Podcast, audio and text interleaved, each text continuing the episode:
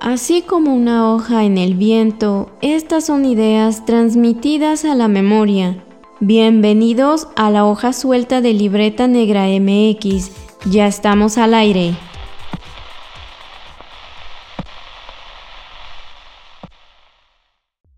Bienvenidos a La Hoja Suelta, el podcast donde debrayamos un poco sobre cultura, historia y arqueología. Les saludan sus anfitriones, Wendy Osorio. y Omar Espinosa, ambos arqueólogos, pues haciendo aquí como que hacemos podcast y platicamos y chismeamos y demás. En este episodio eh, vamos a platicar un poco de un tema escabroso, un poco el miedo, la dimensión histórica y por qué es culturalmente relevante. Y para eso invocamos la palabra de un fantasmólogo historiador, pues que ya es todo un ro- rockstar en redes sociales y básicamente de este tema, que es Chuy Campos. ¿Cómo estás, Chuy?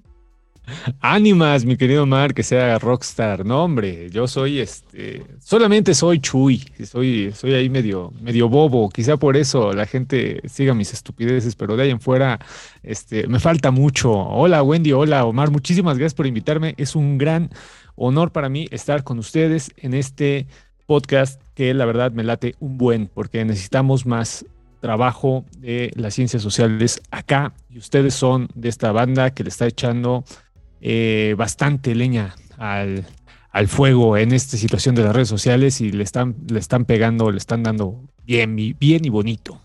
Venga, ¿cuánta, cuánta rosa y flor entre, entre estos, do- este- estos dos proyectos colaborativos, ¿no? Pero bueno, licenciado. pero, pero de eso se trata, justamente de, de armar esta red y de platicar de temas interesantes, que tú manejas uno de los temas que particularmente aquí en México se da bastante y que llama muchísimo la atención, porque aunque no, no lo reconozcamos, nos quedamos viendo en YouTube videos de aparecidos hasta que nos da la madrugada, ¿sí o no? Todos, yo creo que todos, todos los seres humanos, hablando de la especie humana, hemos sentido eso que llaman miedo. Quien no lo ha sentido se dice que no es normal que no lo sienta en algún momento de su vida. ¿No? Por diferentes circunstancias, en diferentes momentos de la vida. No sé si a todos nos gustan las historias de miedo. No, no sé si decir que a todos nos gustan. Pero podríamos empezar cuestionando esto, ¿no? Y, y Chuy, no podríamos tener a nadie más que a ti para hablar de este tema, por supuesto, ¿no? Haciendo un paréntesis. Claro, porque seguimos mu- eh, mucho de, de lo que andas haciendo y pues obviamente teníamos que tenerte aquí en este espacio Libreta Negra MX. Pero entonces eh, podríamos empezar por esta cuestión, ¿eh?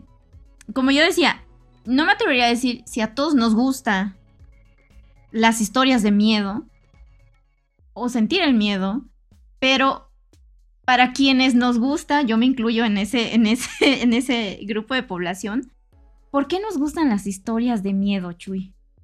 Uy, qué pregunta, qué bárbara. Está muy difícil de responder. Vamos a estar ahí como que peloteando un rato. Yo creo que el miedo eh, tiene ciertos tabús, ¿no? Entonces, eh, es una emoción primaria, todo lo, lo vivimos y lo sentimos. De hecho, hay autores así como que muy verdad de Dios, ¿no? Como Edgar Morin, como Georges Bataille, como toda esta banda de franceses furiosos posguerra, ¿no? Que estaban trabajando pues la emoción del miedo. ¿Por qué? Pues porque después de lo que se vive en Europa en los años 30 y 40, pues era necesario eh, replantearse hacia dónde iba, ¿no? Un lado era la, la sociedad, la civilización como tal, la idea de progreso se cae, y la otra, pues es la humanidad, el concepto de humanidad, ¿no? En esa vertiente del concepto de humanidad empiezan a surgir eh, ciertos eh, pensadores, filósofos de las emociones, uno de ellos muy importante que es Georges Bataille, eh, y bueno, va a haber una banda bien maciza que le va a seguir, entre ellos Edgar Morin, este sociólogo, antropólogo, de todo, es todólogo, ¿no? Creador de esta idea de la complejidad que ya después va a, a permear en algunos otros eh, lugares, ¿no?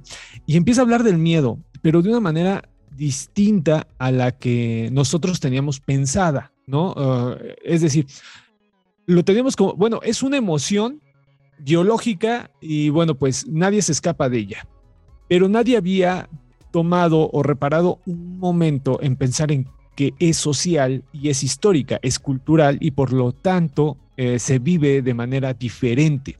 Entonces son los primeros, el primer texto del que les estoy hablando eh, es del 40, 40 y algo, pero es el 51, el momento de Edgar Morán, el 51, cuando empieza a escribir El hombre y la muerte y nos da por primera vez, ¿no? Un asomo a esta idea del miedo, ¿no? El miedo eh, es una eh, emoción sociocultural. Entonces a partir de ahí empieza a construirse la idea de necesidad del miedo. Antes, ya con el evolucionismo, que seguramente ustedes lo saben, se hablaba de que el miedo era un mecanismo eh, de supervivencia muy eficaz. De hecho, eh, todos los animales eh, lo tienen, pero no advierten de manera profética la muerte como lo hace el ser humano. El ser humano sabe que va a morir, ¿no? De ahí viene todo el pensamiento existencialista, ¿no? El, el Dasein y Heidegger y todos estos compas que le pegaron bastante duro a esta situación. Y bueno, pues al enterarse de que va a morir, eh, empieza a crear ideas de inmortalidad, ¿no? Empieza a construir esta noción de el vivir después de morir. Y es por ello, creo yo, que fascina la historia de miedo, la historia de espantos, porque es un registro. Yo siempre, eh, siempre le digo a la gente, a la banda que me escucha, a la comunidad del Sensacional de Historia, les digo, a mí me fascinaría que se me apareciera algo, o sea, ¿por qué? Porque ahí ya todos mis, todas mis dudas se disuelven. No, sí, sí, hay algo, ¿no? Por lo menos voy a andar jalándole las patas a alguien en la noche, que a toda madre, ¿no? O sea, ya, ya solucionado el gran problema de la vida, ¿no? Pero no ocurre, ¿no? Solamente está esta fascinación por, eh, por estas historias, pero a la vez el recurso de creer que no vamos a morir, ¿no? Es, eh, tiene estos dos sentidos, ¿no? Eh, de reparar la muerte y de, pues, de una especie de anhelo que tenemos eh, y que lo vivimos a través del miedo. Paradójicamente, no es el consuelo el que nos llega, es el miedo el que nos, nos dice, sí, sí puede haber algo después. Pues e, es una de las grandes preguntas cosmológicas, ¿no? Por ahí dicen justamente que varias, si no es que todas las religiones del mundo, pues tienen esta esta piedra angular, ¿no? De pensar que hay más allá de, este plano, ¿no? De, la vida cotidiana. Y por eso pensamos en lo ritual y ese chiste interno de, arqueología. Por eso es que remitimos como mucho directamente hacia, hacia los rituales, hacia pensar, pues eh, ir preparando el camino hacia otra cosa que desconocemos. Hasta ahora no hemos topado a nadie que definitivamente nos diga, pues hay esto X o Y. Y pues como diría Doctor Who, el miedo es nuestro superpoder, ¿no? Bueno, pensando en esta línea evolucionista, porque nos protege como de ciertas cosas. Y aquí creo que hay que empezar a poner la dimensión histórica, porque la antropología nos permite estar platicando de esto y además estar como debrayando y, y poniendo los detalles muy, muy finos. Hay una gran, gran lectura de un libro que se llama La Gran Matanza de, Gatos, de Robert Dart. Y ahí, en la, en la primera parte, se habla, por ejemplo, de los cuentos infantiles, que en algún momento sirvieron para alertar a las infancias. Entonces, por ejemplo, una de las lecturas que a mí me impactó cuando yo estaba estudiando la carrera, que estábamos viendo teoría de antropología, pues era justamente Caperucita, ¿no? El, cuento de Caperucita Roja, que en su versión original, o al menos en la que remite Darton, pues ni es roja y tampoco es directamente la Caperucita que conocemos. Simplemente es una niña que va a ir caminando y demás. Y bueno, para no hacer el cuento largo, pues básicamente se la terminan comiendo, ¿no? Y la enseñanza ahí, pues es un poco como ten miedo a lo desconocido, sí, y especialmente si es un lobo que anda por ahí suelto, ¿no?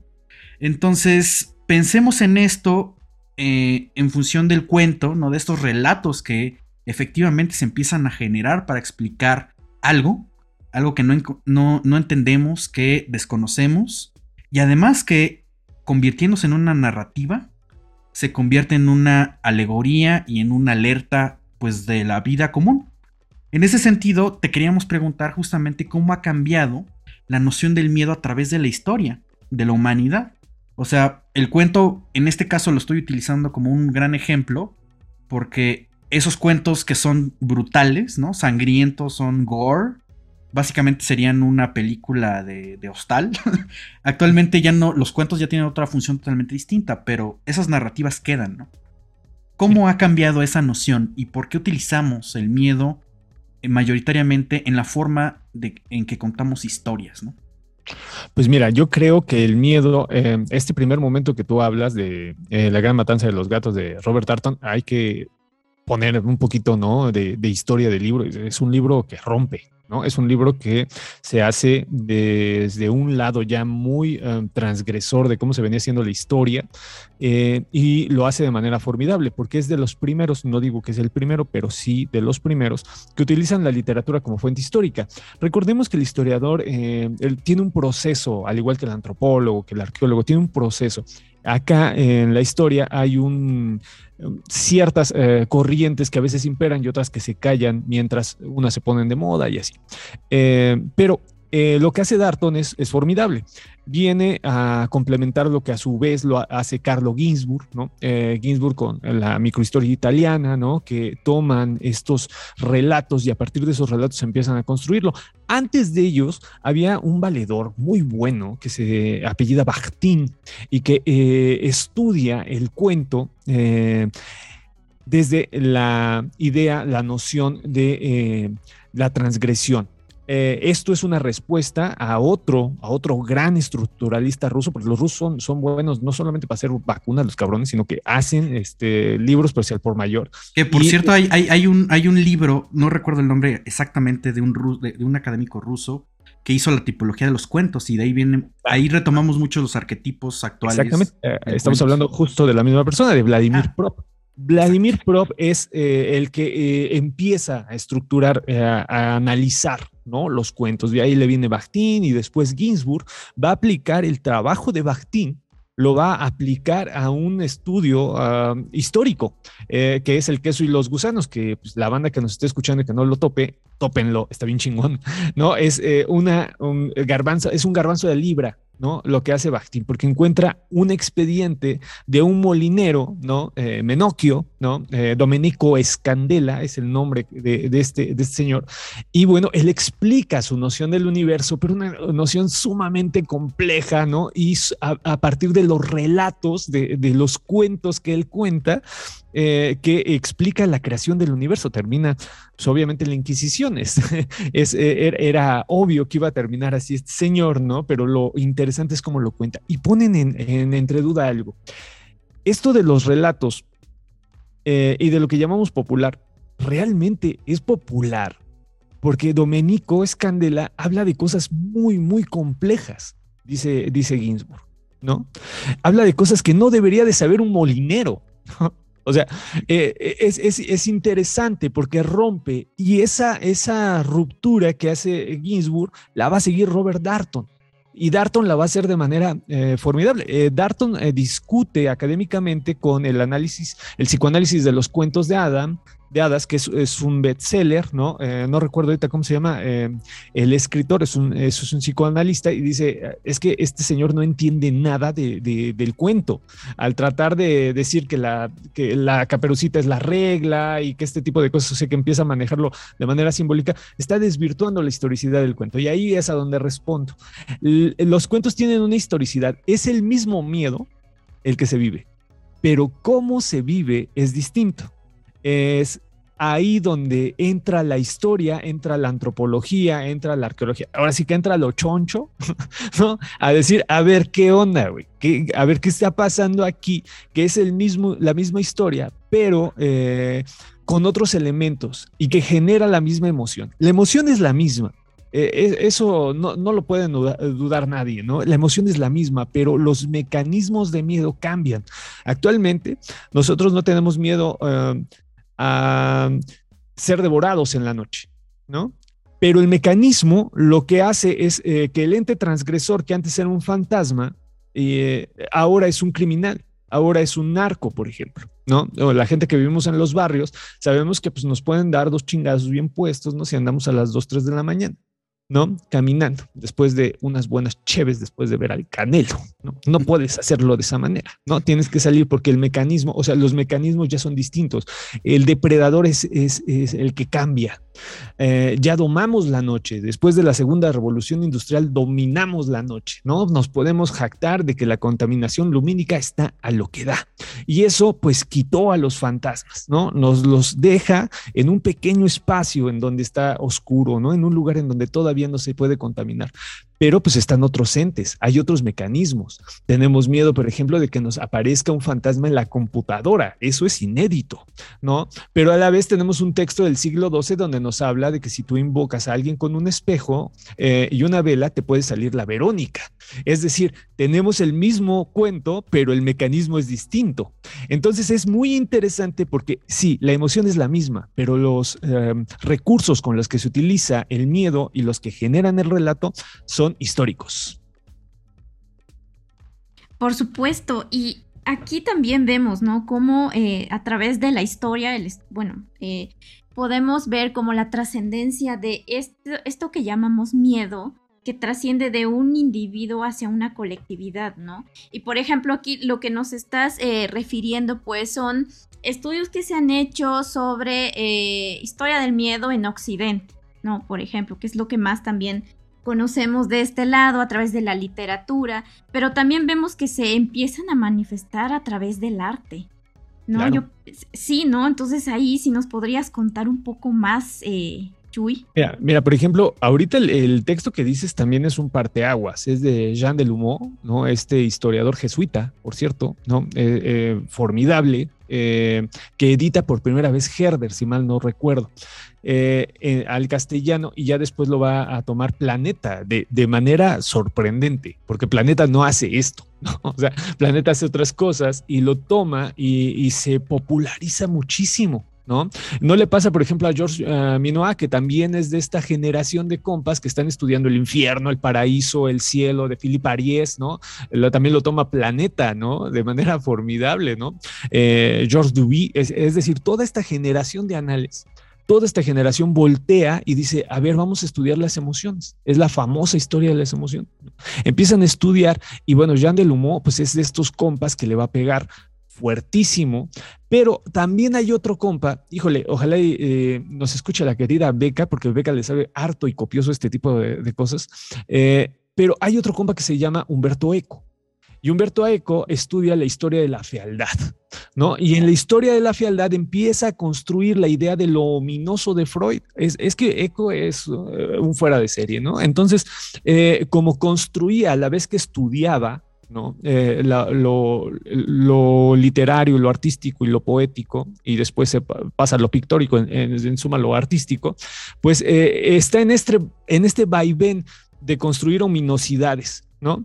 Actualmente, por ejemplo, eh, la gente que estudiamos este tipo de cosas en manifestaciones artísticas, por ejemplo, eh, lo que es el anime, entendemos que es la misma historia, pero que la construcción eh, estética también corresponde a una idea histórica. Yo hace un, par de programas platicaba del ahijado de la muerte, este cuento que tenemos desde em, fábulas indias, literalmente antes de Cristo, y les decía que eh, Dead Note es eh, la, pues, el cuento del ahijado de la muerte. Pero la forma en que lo cuentan, ¿no? Es, es formidable, es, es, es, un, es un gran, gran anime, porque eh, no solamente cuentan el ahijado de la muerte, sino cuentan el tedio. Y el tedio no cabía en el ahijado de la muerte de la India, el tedio cabe en las sociedades postindustriales. ¿no? En donde ya no hay sentido, ni siquiera estás dentro del calendario agrícola, ni siquiera sabes en qué momento estás viviendo de la tierra, entonces tienes tedio, haces todo de manera mecánica, repetitiva, día tras día, y em, eh, este, este gran anime de Dead Note adereza de una manera formidable, adereza el ahijado de la muerte con el tedio eh, de, las sociedades industriales. Entonces es, es increíble cómo te va dando elementos, ¿no? La idea, pues justo de el arte como este ente, este conductor, este psicopompo que te lleva ¿no? a, lo, a lo sobrenatural, pues siempre lo, ha habido, así como también su carácter contestatario, ¿no? A mí me da mucha risa cuando la gente dice, no, pues es que de nuevo eh, Gael García y Diego Luna están haciendo, pues sí, porque el arte es el espacio perfecto para estar protestando, no va a pasar nada, ¿no? O sea, ahí no, el, arte está en el ocio, ¿no? En las sociedades industriales está en el ocio. Si eh, eh, se manifestara en el trabajo, ahí sí que tendríamos problema, pero como se trata tenerlo, pues padrísimo. Entonces acá está la situación, ¿no? De, que el ocio nos conduce a estas historias y estos mecanismos del miedo históricos y también, como tú mencionabas, Wendy, pues artísticos, eh, pictóricos, vamos, lúdicos. Y, bueno, con, las posibilidades del mundo moderno, pues eso se extiende a básicamente el infinito, ¿no? Porque ahorita, ahorita que mencionabas la parte de, de invocación de algún ente, a través de un espejo. Eh, incluso esto lo, ha retomado como varias tramas de varias películas y series, pero me recordó directamente Black Mirror, que es el, espejo, pero, pero con otra dimensión, con otras características, pero sigue siendo como ese terror o ese miedo a otra cosa que nos va a llevar como a, no sé, al degenere y básicamente a la degradación humana. Pero ahí, antes de que pasemos como a este miedo futurismo, este, normalmente Chuy retomas muchos puntos justamente de este, de este miedo en el, en el occidente, ¿no? Que podríamos identificar con una raíz muy, muy bien trazada en la Edad Media y todo este imaginario que se genera, por ejemplo, en el bosque, eh, con, con, criaturas fantásticas, algunas características y por supuesto símbolos importantes para la religiosidad particularmente católica. Y como bien estás haciendo la lista de la escuela de los anales que mayoritariamente son medievalistas pues vamos a evocar aquí a Jacques Legoff con su orden de la memoria no y este em, cómo se van transmitiendo justamente los relatos y eso es lo que básicamente hace nuestra historia Puede, ser de vía oral o puede ser ya ahora escrito, e incluso ya tenemos grabaciones y videos. Pero la, idea que quiero poner aquí es, Jacques Legoff decía que seguíamos viviendo en la Edad Media, ¿no? Entonces nos estás diciendo que el miedo que, o que teníamos como sociedad eh, en el siglo V en adelante y el que tenemos en el siglo XXI es básicamente lo mismo, nada más cambian un poco como los las figuras, ¿no? Si antes eran fantasmas, ahora es un ente, ahora quizá le tengamos miedo al hacker, al delincuente o lo que sea, al mismo diablo, que también es una figura bastante interesante, por ahí hay un libro de la historia del diablo, pero qué ideas comunes, además de esta amenaza, además de eh, la muerte como tal, qué otras ideas o arquetipos o estereotipos podemos encontrar eh, respecto a las historias de miedo, de espanto o de terror. Hay una fuerte inclinación, eh, mi querido Omar, a también hablar de las aberraciones que se consideran sociales. Es decir, o sea, la conducta social como moral, no como el etos, sino como lo moral, tiene ciertas eh, cualidades. Esas cualidades pues, se traducen en leyes, en reglas ¿no? y en obligaciones. Y cuando tú rompes una de esas, también está la posibilidad de ser un ente sobrenatural. Ahorita, como eh, tú decías, eh, la advertencia del miedo al bosque, ¿no?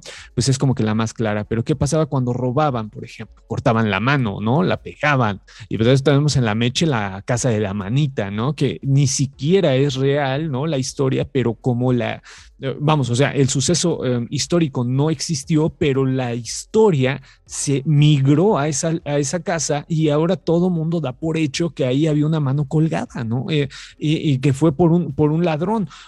por ejemplo, los ladrones se, enterraban en los caminos, de ahí que los caminos fueran tan peligrosos, porque los fantasmas, es decir, la persona que fue mal sepultada, tenía que que eh, aparecerse porque no le habían dado buena muerte. Ahí me paso al otro punto, la idea de mala muerte. ¿Qué es la mala muerte? En donde no se cumple el ritual establecido por la sociedad.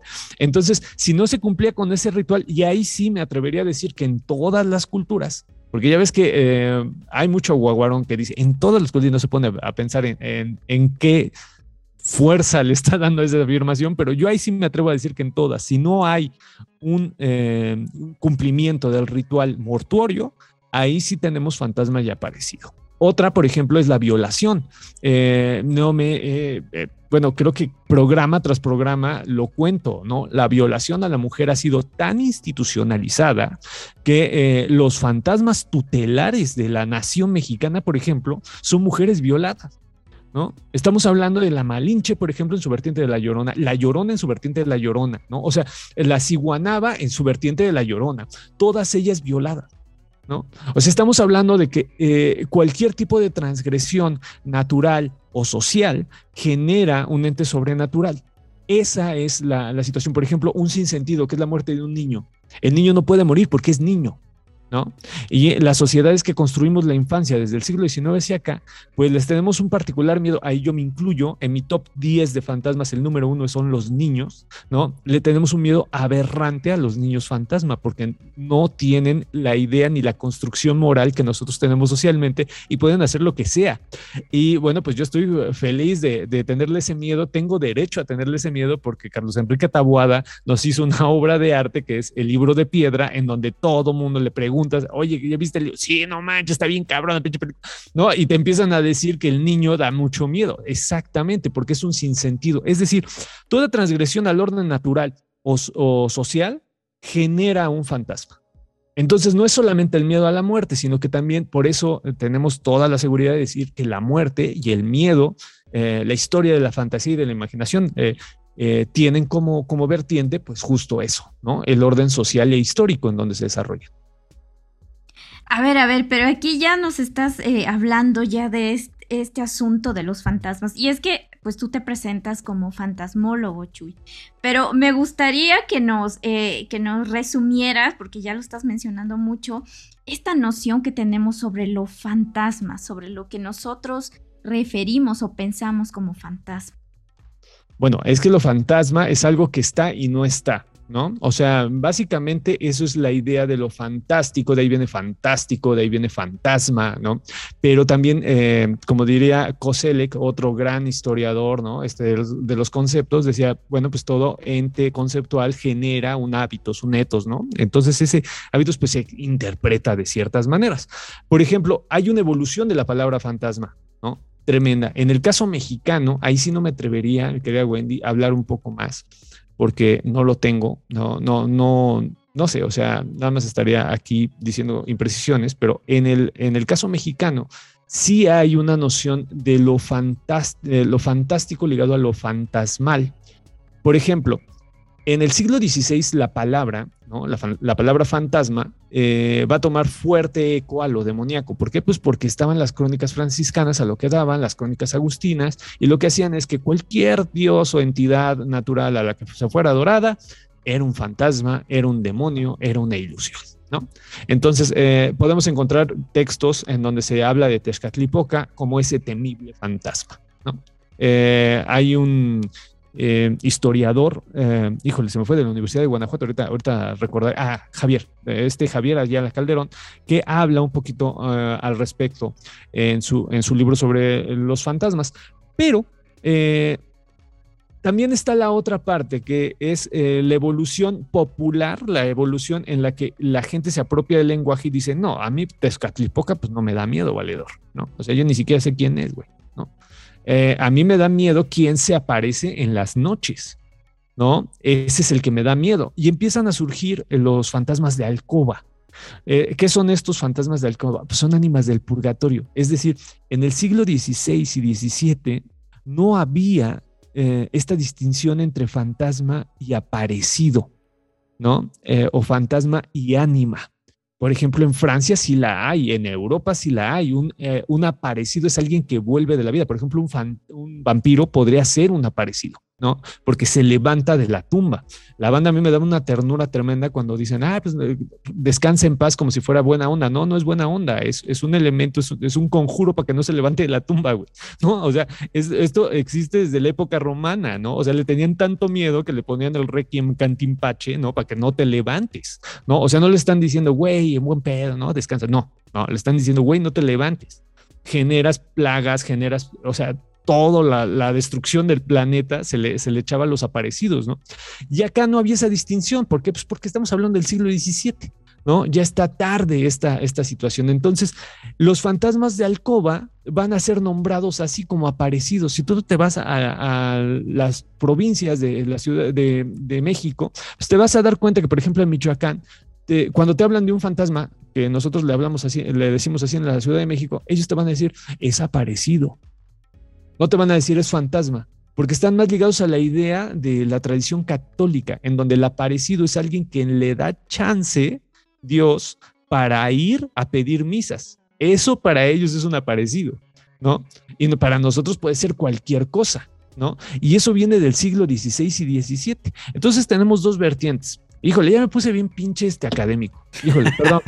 no, no, no, está bien. De hecho, mientras más de Braille, el programa se pone más bueno. Sí, y yo aquí me estoy dando cuenta que eh, e, es muy cierto esto que dices, porque yo no sé si es cuestión de suerte.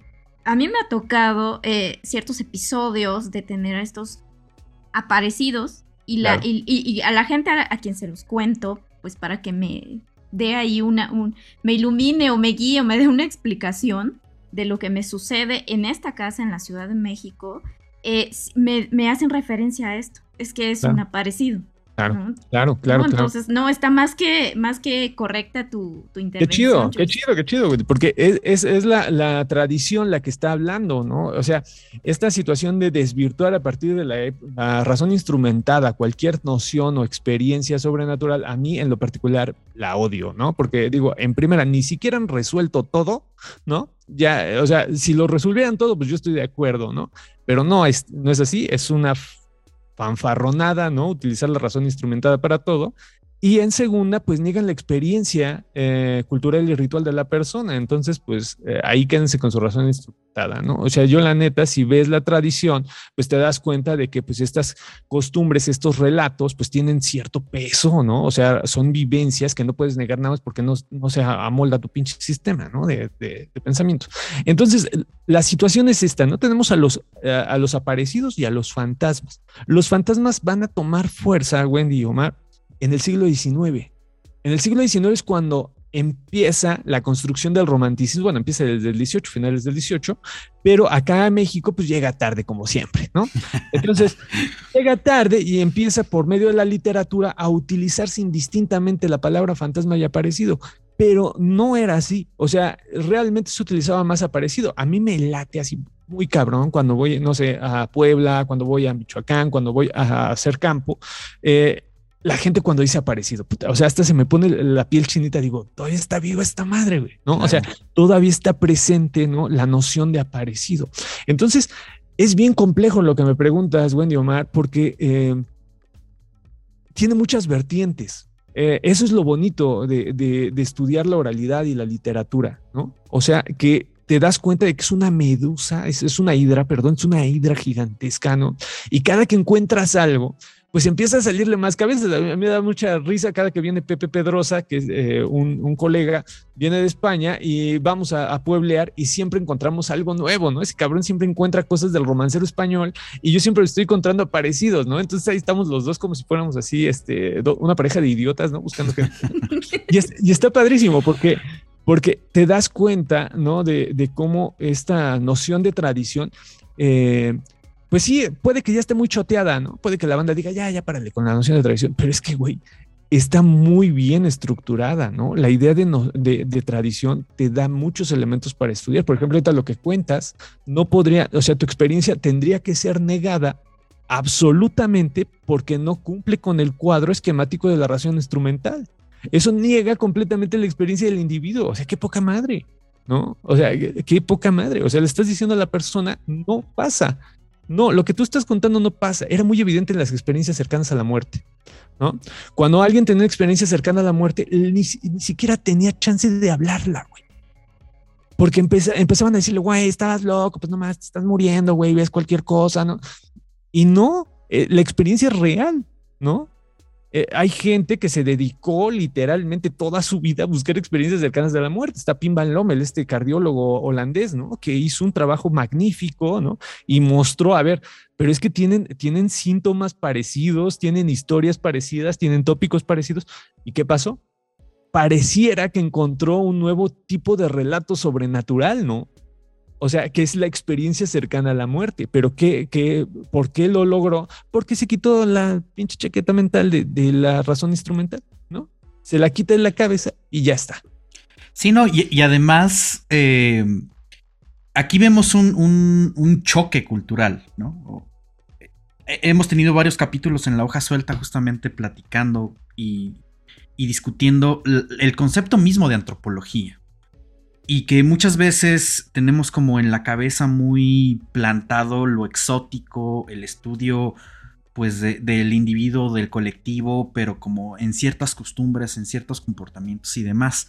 Y entonces cuando tú nos platicas, cuando, escucha, cuando te escuchamos en tus proyectos, nos damos cuenta que, eh, que ha sido tan fácil descartar pues toda una sección de la sociedad, ¿no? O sea, todo un área que, eh, que por un pensamiento cientificista y, y, por supuesto tiene su base, ¿no?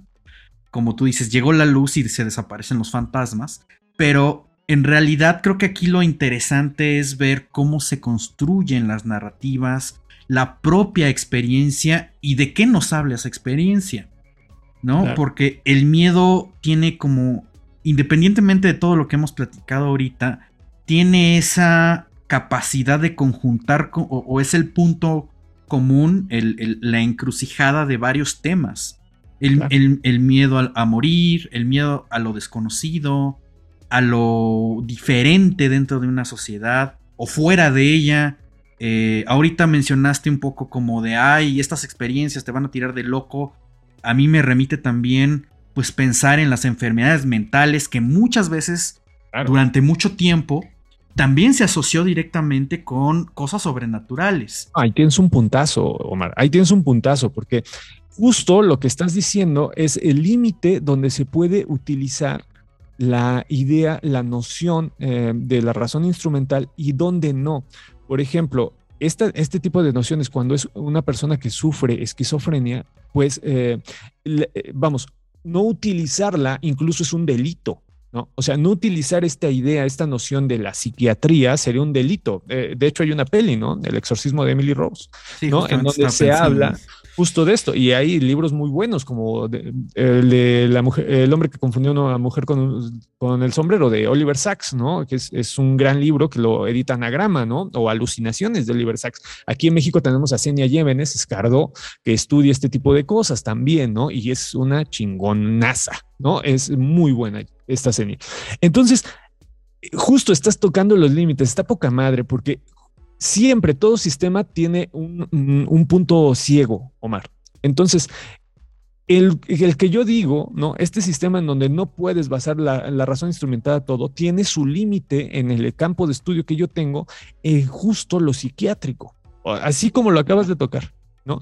Porque si tú eh, emites en calidad de historiador o antropólogo un juicio a una persona que está sufriendo este tipo de padecimiento, y ahí sí voy a utilizar la palabra padecimiento, que soy bastante clínica, pero así lo es, eh, y tú le dices, no, güey, te curas con, vete a hacer una limpia. Ahí, ahí el que tiene, eh, el que está incurriendo incluso en un dedito eres tú, ¿no?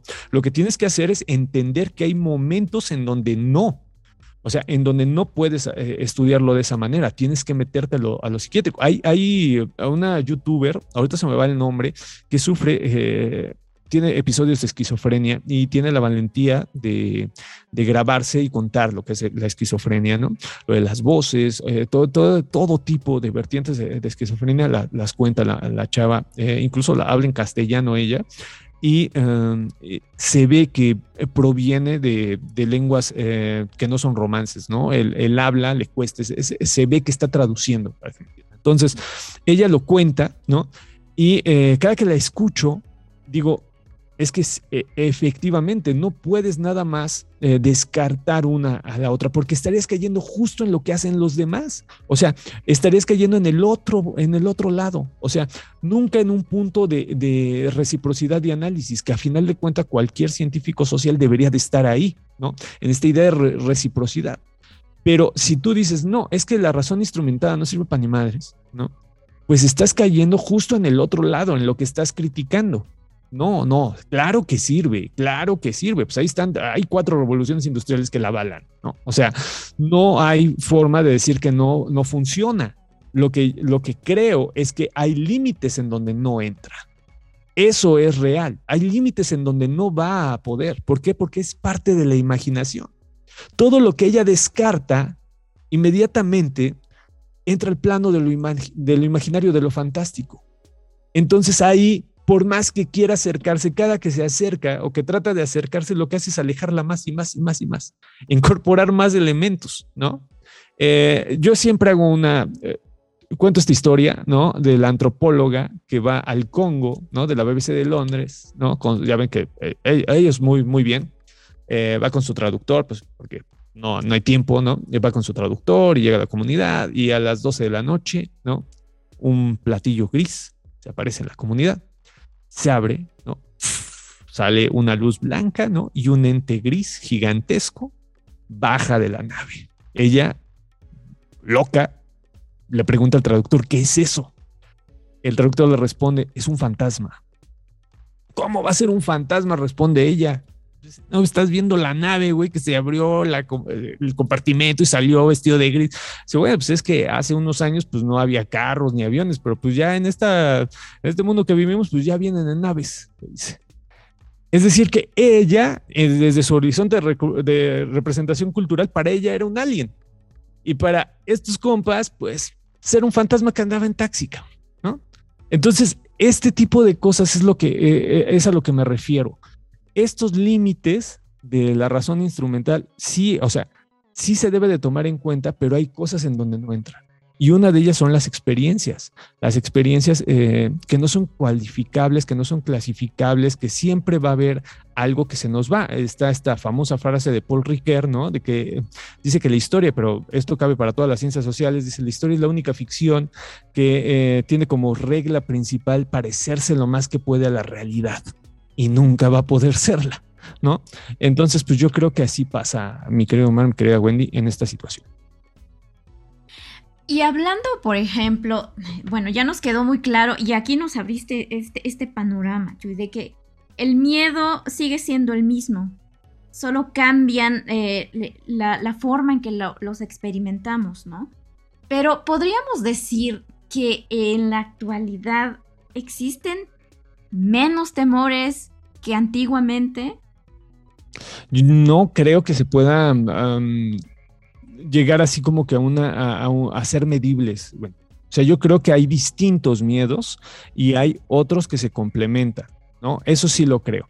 Yo creo que pues, no le podemos eh, decir a, un, que un romano tenía miedo de que se le acabara la batería del, celular, ¿no? O sea, no creo que, le haya pasado, pero sí creo que eh, este miedo a que sea asaltado ¿no? En un camino, pues también lo vivía el romano y el, y el hombre actual.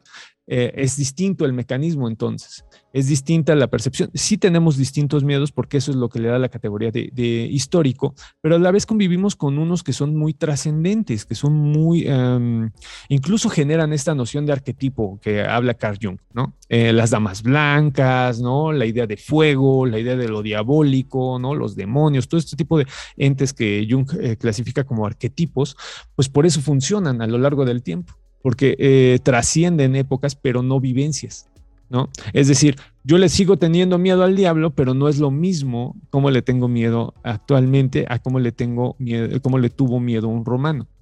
Eso es, está muy chingón. Ahorita estoy haciendo, les cuento acá, petit comité, ¿no? Estaba platicando con unos compas de un grupo de rap que se llama La Santa Grifa. Estos eh, compas los escuchan mucho en el barrio. ¿no? Eh, yo vivo en la villa y pues siempre se escucha reggaetón, siempre se escucha salsita, siempre se escucha este tipo de cosas. Y eh, me gustó la canción que se llama El Diablo anda suelto. Esta canción la hace la Santa Grifa y eh, si le pueden echar una oreja, se van a dar cuenta de que es un pacto demoníaco. La canción está cantada, habla de un pacto demoníaco, pero el pacto demoníaco se da porque el vato quiere fumarse una piedra. Entonces le dice, le dice el güey, pues o sea, el diablo se aparece y le dice, güey, pues es bien sencillo, ¿no? Al primer cabrón que pase, quítale las cosas, ¿no? Y ahí vas a sacar lana, güey. Y empieza a contar la vida de un güey de barrio adicto y por qué roba para comprarse, comprarse las piedras y la mota, ¿no? Entonces, eh, no, no, no, o sea, está muy cabrón porque es el mismo ente, es el mismo ente, pero vean la situación, o sea, cómo retrata la idea de marginalidad tan cabrona, ¿no? de la situación utilizando el arquetipo del demonio. O sea, está muy chido. A eso me refiero, este Omar, Wendy, cuando, cuando son los mismos, pero las vivencias y las experiencias son distintas. Incluso ahorita pensando en, esta, en este punto de, de las condiciones sociales, eh, vemos otro punto de encuentro respecto a, la idea o al concepto de miedo, que sería pues la, eh, criminalidad, ¿no? Eh, por ejemplo, no sé si has checado el trabajo de Michel Foucault con Yo Pierre Rivière, que es justamente una historia de Francia siglo XVIII y es un chavo que mata a toda su familia justamente por un miedo de, y una justificación de dentro de la familia. Eh, o sea, no les voy a spoilear la historia, busquen el libro. Pero básicamente eh, eh, Michel Foucault retoma los juicios y ahí se ven los testimonios tanto de Pierre Rivière, que es el, muchacho enjuiciado, y de las autoridades. Y de en algún momento, pues que se hace loco o, o intenta justificar la locura, ¿no? Con algunos entes y al final termina confesando de que pues más bien son envidias, es la condición social que estaba viviendo en ese momento, la presión del pueblo y otras cosas. Entonces, aquí no solamente otra vez estamos hablando de, eh, de la muerte, de este, enfermedades mentales, en este caso hasta la criminalística está dentro aquí, la psicología, la sociología. O sea, es que eh, más bien pareciera que necesitamos ponerle más atención a esto, o sea, a ese estudio particular con dimensión histórica del miedo, del terror, em, porque también con las tecnologías nuevas, el Internet, redes sociales, plataformas de video como YouTube y demás, pues también de repente como que hay una, hay una línea muy delgada de hacer este trabajo que tú haces y hacer un trabajo pues que se, tiene con otros fines, ¿no? Que incluso rayaría directamente en la charlatanería. Entonces, ¿qué, opinas respecto a este tipo de trabajo que de repente se ve en los medios, ¿no? Y que intentan como hacer cosas que no es directamente este trabajo de documentación, de analizar con fibra fina, eh, pues estos conceptos. Pues eh, yo lo que pienso es que hay que chingarle, man. O sea, no hay de otra porque nos ganan a cada rato las personas que eh, em, buscan eh, lucro. Eh, yo siempre he estado en contra de esto. No estoy en contra de que la banda gane lana. O sea, o sea, ser un, sinsentido, sería un quijotesco, ¿no? Decir, no, es que... Es, la manera en cómo lo hace. La, la, neta, a mí lo que me, lo que me mueve es lo que movía a James Randi. ¿No? O sea, yo cada que veo el trabajo de Randy digo, a, mí me gustaría ser como ese güey, ¿no? Eh, que llegaba, veía la magia y decía, es que para mí esto es, esto es, güey, es mi vida, cabrón y que lleguen güeyes charlatanes y que digan que con agüita bendita te van a solver. No, yo voy tras ellos, ¿no? Y ahí están los trabajos que hizo, ¿no? En tele lo hizo el cabrón. O sea, el güey se metió y empezó a explicar cómo se hacían este tipo de cosas. Puso en evidencia a Uri Geller, güey. O sea, en televisión nacional, aquí en, México, Uri Geller llegó con Echeverría a robarle dinero, cabrón. O sea, Uri Geller le dijo que él iba a buscar con una pinche varita pozos petroleros, güey, ¿no? Y, Echeverría le creyó, eh, O sea, a ese tipo de, personas son a mí las que me prenden. Ahora, está muy de moda la idea de que eh, pues se puede hablar de esto, ¿no? De forma desenfadada, pero siempre vendiendo algo. Eh, y yo creo que es al revés, cabrón. O sea, yo creo que primero documentate chido, primero hazlo con mucha responsabilidad, quiérelo, güey, y después habla. O sea, eso es lo que, o sea, lo que yo creo, pero pues es, vamos, es imposible. Entonces, como me veo superado, pues lo que hago es chingarle mucho, trabajar mucho, lo más que puedo, lo más que puedo, lo más que puedo, lo más que puedo, y tratar de ser muy, muy, muy responsable con lo que digo. O sea, siempre es así como que si la, incluso si la cago, lo digo abiertamente, ¿sabes qué? Mira, la cagué por, por esto y esto y esto y no pasa nada, ¿no? Porque a partir del error está, está el crecer, güey, ¿no? Entonces, yo lo que hago es eso, trabajo mucho, trabajo mucho, trabajo mucho. Hicimos el Congreso de lo Sobrenatural en la ENA, ¿no?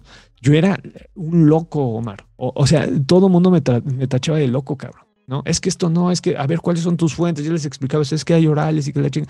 No, no, no, pero es que no, no va. Eh, incluso había gente que me decía, pues eso va a vender, güey.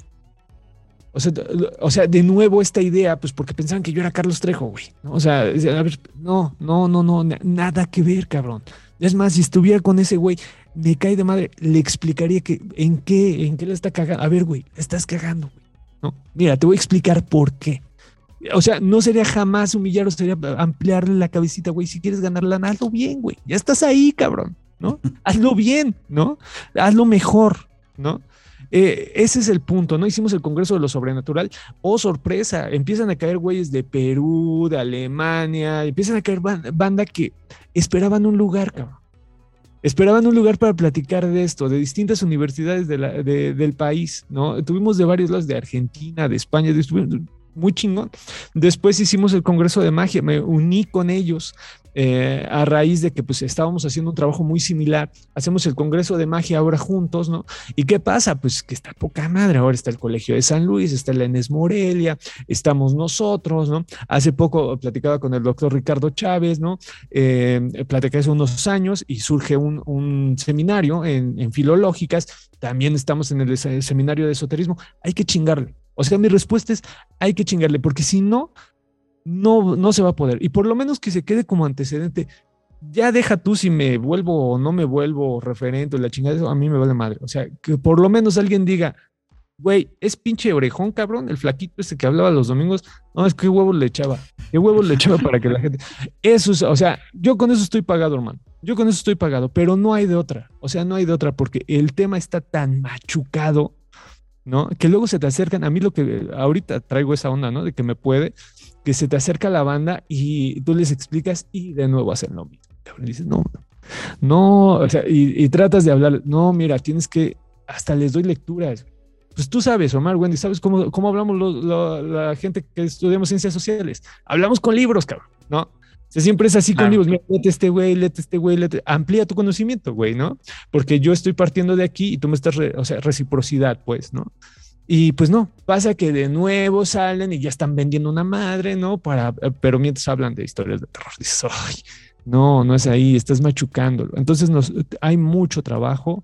Tenemos estos espacios, hermano. Tenemos el Congreso de lo Sobrenatural y el Congreso de Magia. Tenemos eh, el Sensacional de Historia Mexicana, que es el que hago yo.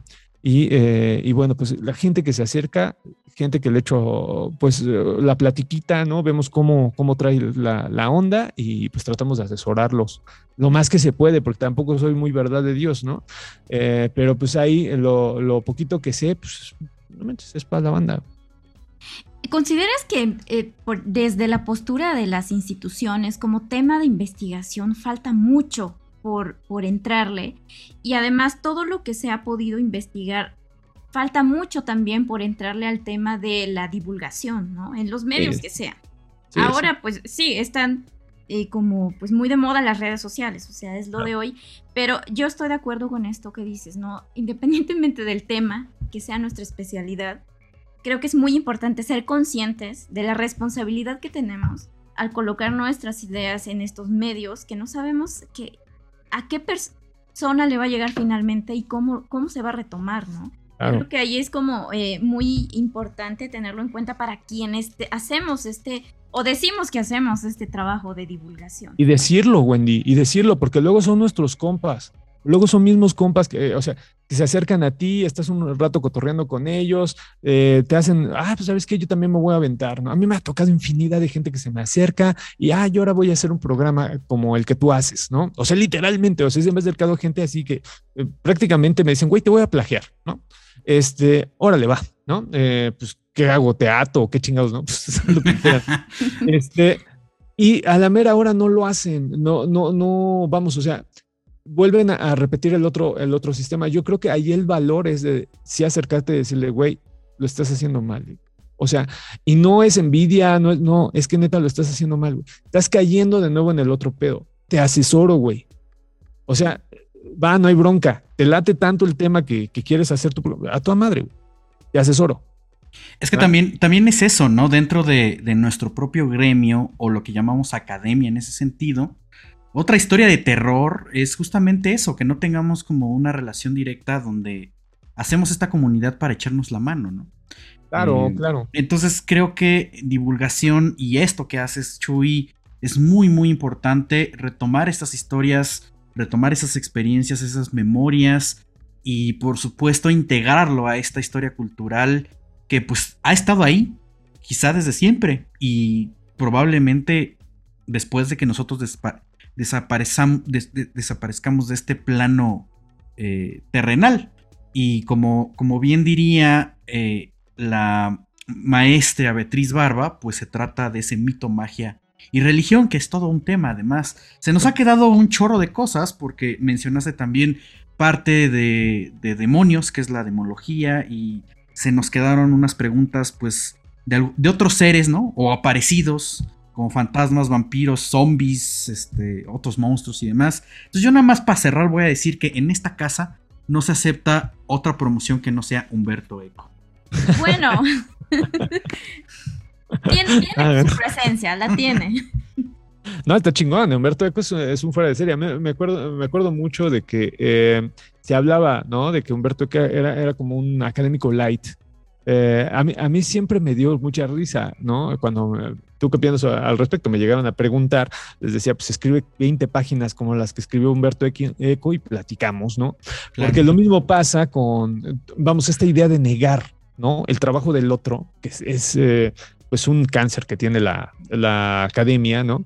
Niegan el otro, pues por tradición, ¿no? Eh, la idea de, de, estar negando el trabajo para que surjan nuevas ideas también tiene sus chismes, ¿no?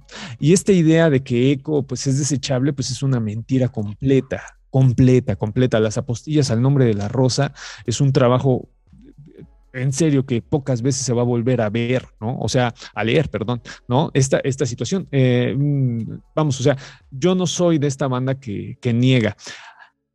Eso sí, siempre soy crítico, ¿no? Eh, porque pues es mi deber, ¿no? Es eh, justo el respeto que le tengo a, los, a las personas que leo, pues justo vamos un poquito reciprocidad, ¿no? Decir, bueno, pues yo no estoy de acuerdo en esto, cabrón. Quizá lea mal, quizá sea el traductor mal, los, no sé, pero esto no me, a mí no me cae, ¿no? Pero negar a este tipo de, personajes tan importantes, pues léanlos, lean Humberto Eco, ¿no? Su historia de la belleza, esa lo, la edita Lumen, ¿no? Esa, esa que, acaba de mostrar Omar, la, la, edita Lumen. Y también chequen, justo, hagan esa, ese, cuesta más trabajo, ya sé que cuesta más trabajo, pero hagan el tránsito de cómo estuvo primero en el italiano y después qué pasó para que llegara al castellano, porque ahí se dan cuenta de lo que están leyendo, ¿no? Y de dónde está enunciándose lo que están leyendo, eso está muy chido.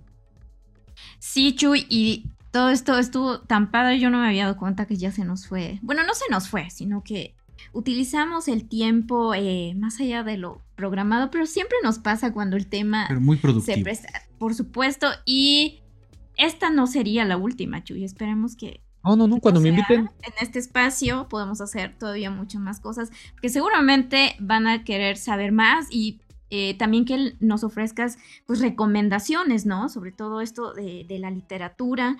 y pues para eso te pedimos de favor que nos compartas tus redes para que toda la audiencia que no te conoce, que yo creo que son muy pocos los que no, Sí, ¿no? Porque estás presente en Facebook, en Twitter, o sea, básicamente en todos lados, en Spotify. Pero bueno, para aquellos que de pura casualidad no habían escuchado de ti, pues déjanos dónde te pueden contactar y además si les quedan dudas, pues que te mande un mensaje. Pues yo, les agradezco las flores, la neta. Este, ahí, ahí vamos haciendo ruido. Eso es, este, ese es el, punto y, qué bueno que, que, que se dé. Ahorita estoy haciendo crecer mi canal de YouTube porque un güey me decía, un valedor me decía, güey, ya ponte a hacer pinche canal de YouTube. No es posible que no tengas canal de YouTube, deja de hacerlo en el Face y, ya me empezó a regañar. Y sí, efectivamente, ¿no? Entonces sí la regué, ¿no? Entonces estoy haciendo este ahorita mi canal de YouTube, que es el Sensacional de Historia Mexicana. Ahí vamos, ahí va, va trabajando sin charlatanería, sin venderles nada. Ahí va. este es el Sensacional de Historia Mexicana, ¿vale? Ahí me pueden buscar y echamos platiquita todos los domingos a las 10 de la noche. Ahí, este, si ustedes tienen historias, me las mandan en audio y les echamos, pero sin montaña, porque no soy nada más yo, sino que hay una bandota que es una comunidad que se generó bien chingona y esa comunidad pues va nutriendo la, charla, ¿no? Entonces vamos platicando y se pone poca madre. Está esa, está mi Twitter, que es a donde he hecho más desmadre, que es arroba chuy-campos, ¿no? Ahí este, hablo de cosas varias y hartas, como que probablemente el Atlas rompa la maldición de del campeonato. Eso, hasta un video voy a hacer, cabrón, ¿no? Me pasó el del Cruz Azul. Entonces, si, el, Cruz Azul puede, ¿por qué no el Atlas? No es lo mismo, ¿eh? O sea, no, ay, me perdonas, pero no es lo mismo. Sí, sí, sí, está cabrón, pero ahí vamos a hacer algo. Ahí está el Twitter, arroba chuy-campos. Y bueno, pues en los congresos, en el de magia, ¿no? El Congreso Internacional de Magia en Facebook y el de lo sobrenatural eh, también en Facebook. Ahí me pueden buscar y yo en todos lados platico con toda la banda. Buenísimo. Sí, y es que, eh, o sea, estuvo muy bien eso del canal de YouTube, pero sí sabemos por experiencia propia que llevar un canal de YouTube es un trabajal que con dos, que con tres, luego no va a ser suficiente, ¿no? Porque luego pues también tenemos las otras chambas que por ahora nos mantienen. sí, sí, sí. ni me digas, ni me digas, ¿no? Pero... Sí, sí, lo entendemos perfectamente porque también pasamos, estamos pasando por eso.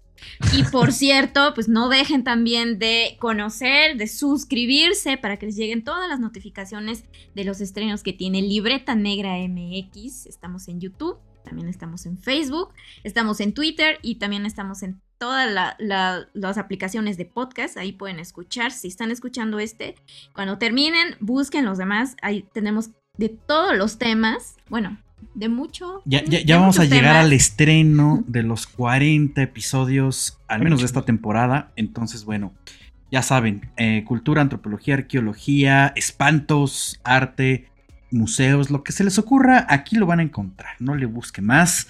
Y pues ha sido un verdadero placer, Chuy. Y pues vamos a estar armando otra cosa para darle impulso también a ese canal de YouTube. Y pues muchísimas gracias eh, a ti y a todos los que están por acá pues dándole oreja. Y pues nos escuchamos la próxima semana. Hasta luego. Gracias. Bye.